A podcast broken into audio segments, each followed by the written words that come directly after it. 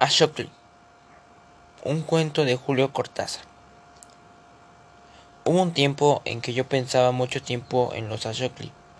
Iba a verlos al acuario del jardín de Esplantes y me quedaba horas mirándolos, observando su inmovilidad, sus oscuros movimientos. Ahora soy un Ashokli. Ashokli. El azar me llevó hacia ellos una mañana de primavera en que París abrió su cola de pavo real después de una lenta invernada. Bajé por el boulevard de Port Royal, tomé Saint Marcel y Liu Hospital. Vi los verdes entre tanto gris y me acordé de los, leones, de los leones. Era amigo de los leones y las panteras. En, pero nunca había entrado en el húmedo y oscuro edificio de los acuarios. Dejé mi bicicleta contra las rejas y me fui a ver los tulipanes. Los leones estaban feos y tristes y mi pantera dormía. Opté por los acuarios, solayé peces vulgares hasta dar inesperadamente con los Azolicli. Me quedé una hora mirándolos y salí incapaz de otra cosa. En la biblioteca San Genevieve consulté un diccionario y supe que los Azolicli son formas larvales provistas de branquias, de una especie de batracios del género Amblistomas, que eran mexicanos, lo sabía ya por ellos mismos por sus pequeños rostros rosados aztecas y el cartel en lo alto del acuario. Leí que se han encontrado ejemplares en África capaces de vivir en tierra durante los periodos de sequía y continuaban su vida en el agua al llegar la estación de lluvia. Encontré su nombre en su nombre español, ajolote, la mención de que son comestibles y que su aceite se usaba, diría que no se usa más, como el del hígado de bacalao. No quise consultar obras especializadas, pero volví al día siguiente al jardín de plantes. Empecé a ir las mañanas, a veces de mañana y de tarde. El guardián de los acuarios sonreía perplejo al recibir el billete. Me apoyaba en la barra de hierro y bordeaban los acuarios, y me ponía a mirarlos. No hay nada de extraño en esto, porque desde el primer momento comprendí que estábamos vinculados, que algo infinitamente perdido y distante seguía, sin embargo, uniéndonos. Me había bastado detenerme aquella mañana ante el cristal donde unas burbujas corrían en el agua. Los axolotli se amontonaban en el mezquino y antagosto piso de piedra y musgoso del acuario. Había nueve ejemplares, la mayoría apoyaba la cabeza sobre el cristal, mirando con sus ojos de oro a los que se acercaban turbado. Casi avergonzado sentí una impudicia asomarme a esas figuras silenciosas e inmóviles aglomeradas en el fondo del acuario. Aislé mentalmente una situada a la derecha y algo separada de las otras para estudiarla mejor. Vi un cuerpecito rosado, como traslucido. Pensé en las estatuillas chinas de cristal lechoso, semejante a un pequeño lagarto de 15 centímetros, terminando en una cola de pez de una delicadeza extraordinaria la parte más sensible del cuerpo. Por el lomo corría una aleta transparente que se fusionaba con la cola, pero lo que más me obsesionaba fueron las patas, con una finura sutilísima acabadas en menudos dedos, en uñas, en, en uñas minuciosamente humanas.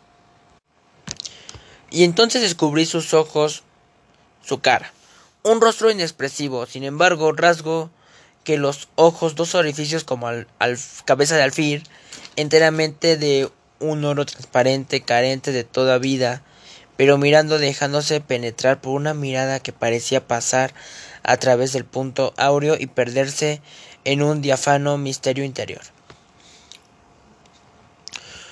Un delgadísimo halo negro rodeaba el ojo y lo inscribía en la carne rosa en la piedra rosa de la cabeza vagamente triangular, pero los lados curvos e irregulares le daban una total semejanza con una estatuilla corroída por el tiempo. La boca estaba disimulada por el plano triangular de la cara, solo de perfil se adivinaba su tamaño considerable, de frente una fina hendidura rasgaba apenas la piedra sin vida. ambos lados de la cabeza, donde hubiera hubieran debido estar las orejas, le crecían tres ramitas rojas como de coral, una excrescencia vegetal, las branquias supongo. Y era el único vivo en él. Cada 10 o 15 segundos las ramitas se enderezaban rígidamente y volvían a bajarse. A veces una pata se movía, apenas. Yo veía los, los diminutos dedos posándose con una suavidad en el musgo. Es que no nos gusta movernos mucho, y el acuario es tan mezquino. apenas avanzamos un poco nos damos con la cola o la cabeza del otro de otro de nosotros. Surgen dificultades, peleas, fatiga. El tiempo se siente menos si nos estamos quietos. Fue su quietud lo que hizo inclinarme fascinado a la primera vez que vi los Asholukli. Oscuramente me pareció comprender su voluntad secreta, abolir el espacio y el tiempo con una inmovilidad diferente. Después supe mejor la contracción de las branquias, el tanteo de las finas patas en las piedras, la repentina natación. Algunos de ellos nadaban con el simple ondulación del cuerpo. Me probó que eran capaces de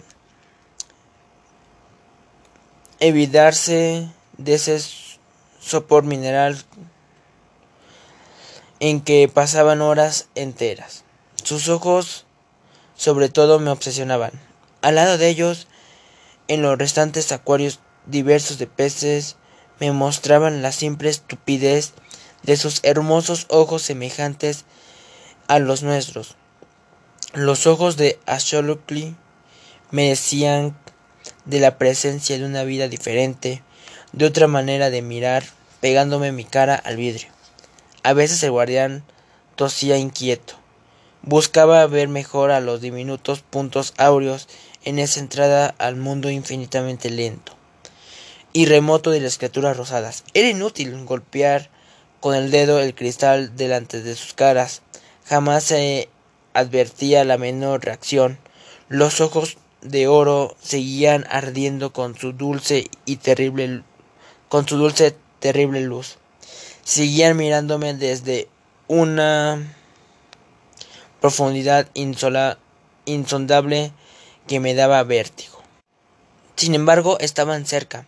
Lo supe antes de esto, antes de ser un Ashokli.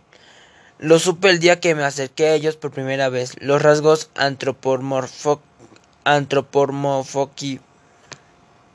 antropomorfóficos de un mono revelan, al revés de lo que de lo que cree la mayoría, la distancia que va de ellos a nosotros, la absoluta falta de semejanza de los Asholokli con el ser humano que probó que mi reconocimiento era válido, que no apoyaba los que no me apoyaban en analogías fáciles, solo las las manecitas. Pero una lagartija tiene manos, así y en nada nos y así y en nada se nos parece. Yo creo que era la cabeza de los Ashokli, esa forma triangular rosada con los ojillos de, de oro. Eso miraba y sabía, eso reclamaba, no eran animales. Parecía fácil, casi obvio caer en la mitología, Empecé viendo en los Ashokli una metamorfosis que no conseguían anular una misteriosa humanidad. Los imaginé conscientemente esclavos de su cuerpo, infinitamente condenados al silencio abismal, una reflexión desesperada, su mirada ciega y el diminuto disco de oro inexpresivo, sin embargo, terriblemente lucido, me penetraba un mensaje, sálvanos, sálvanos. Me sorprendía, musitando palabras de consuelo, transmitiendo pueriles esperanzas. Ellos seguían mirándome inmóviles. De pronto, las ramillas rosadas de las branquias se enderezaban. En ese instante yo sentía como un dolor sordo. Tal vez me veían captar mi esfuerzo por penetrar lo impenetrable de sus vidas. No eran seres humanos, pero ningún animal había encontrado una relación tan profunda conmigo. Los Asholukli eran como testigos de algo a veces como horribles jueces. Me sentía innoble frente a ellos. Había una pureza tan espantosa en esos ojos transparentes. Eran larvas, pero larva quien pero larva quiere decir tienen máscara y también, y también fantasmas.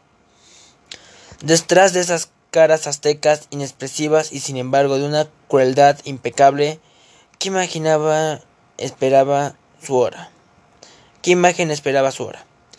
Les tenía, creo que de no haber sentido la proximidad de otros visitantes y del guardián, no hubiese atrevido a quedarme solo con ellos. Usted se los come con los ojos. Me decía riendo el guardián que me debía suponerme un poco desequilibrado. No se daba cuenta de lo que eran ellos los, los que me devoraban lentamente por, por los ojos en un canibalismo de oro. Lejos del acuario, no hacía más cerca pensar en ellos. Era como si me influyeran a distancia. Llegué a ir a todos los días y de noche. Los imaginaba inmóviles en la oscuridad, adelantando lentamente una mano que de pronto encontraba la del otro.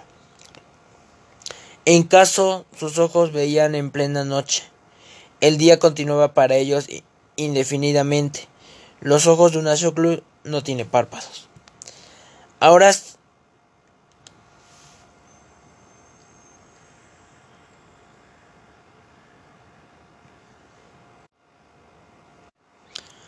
Ahora sé que no hubo nada extraño, que eso que tenía que ocurrir. Cada mañana, al inclinarme sobre el acuario, el reconocimiento era mayor. Sufrían cada fibra de mi cuerpo, alcanzaba ese sufrimiento amordazado, esa tortura rígida en el fondo del agua.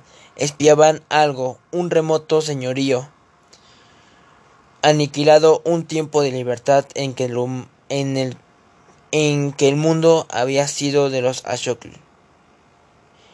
No era, no era posible que una expresión tan terrible que alcanzaba a vencer inexpresiva, inexpresividad forzaba sus rostros de piedra y no portar un mensaje de dolor. La prueba en que condena la prueba de que esa condena eterna de ese infierno líquido que padecían inútilmente quería probarme que mi ropas que mi propia sensibilidad proyectaba en los Ashokli una conciencia inexistente. Ellos y yo sabíamos, por eso no hubo nada de extraño en lo que ocurrió.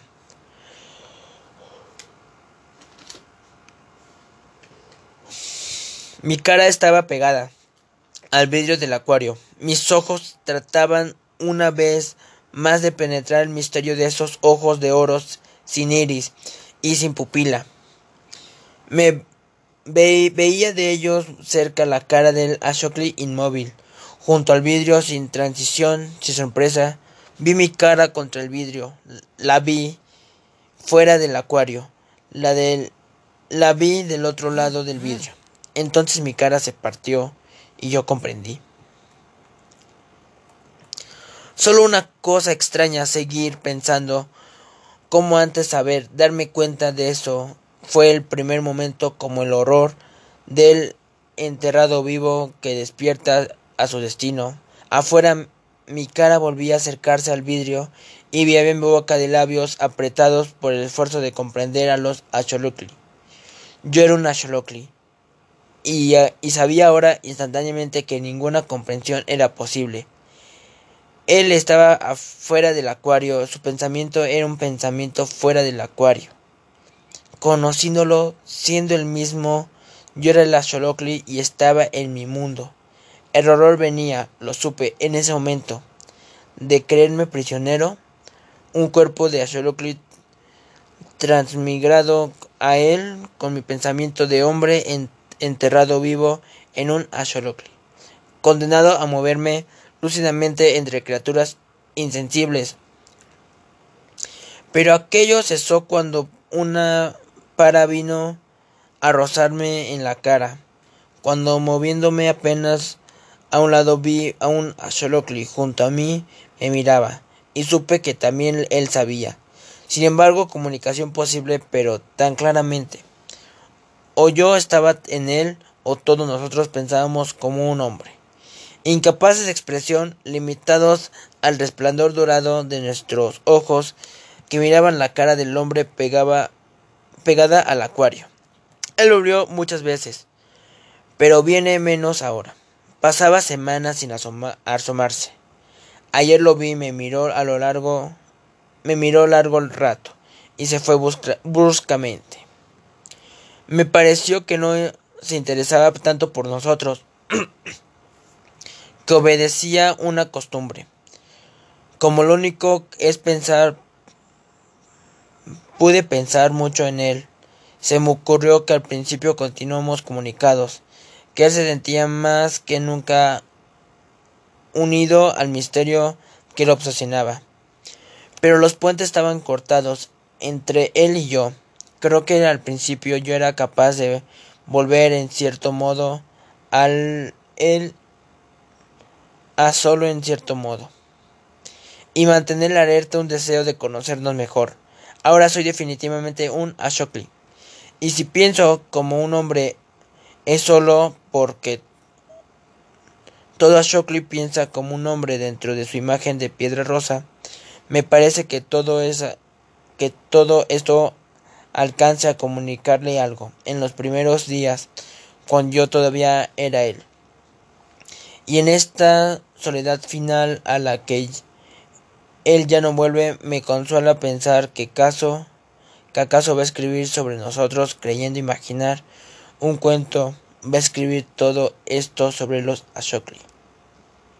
Y este es el final del cuento, espero les guste y nos vemos hasta la próxima. Adiós.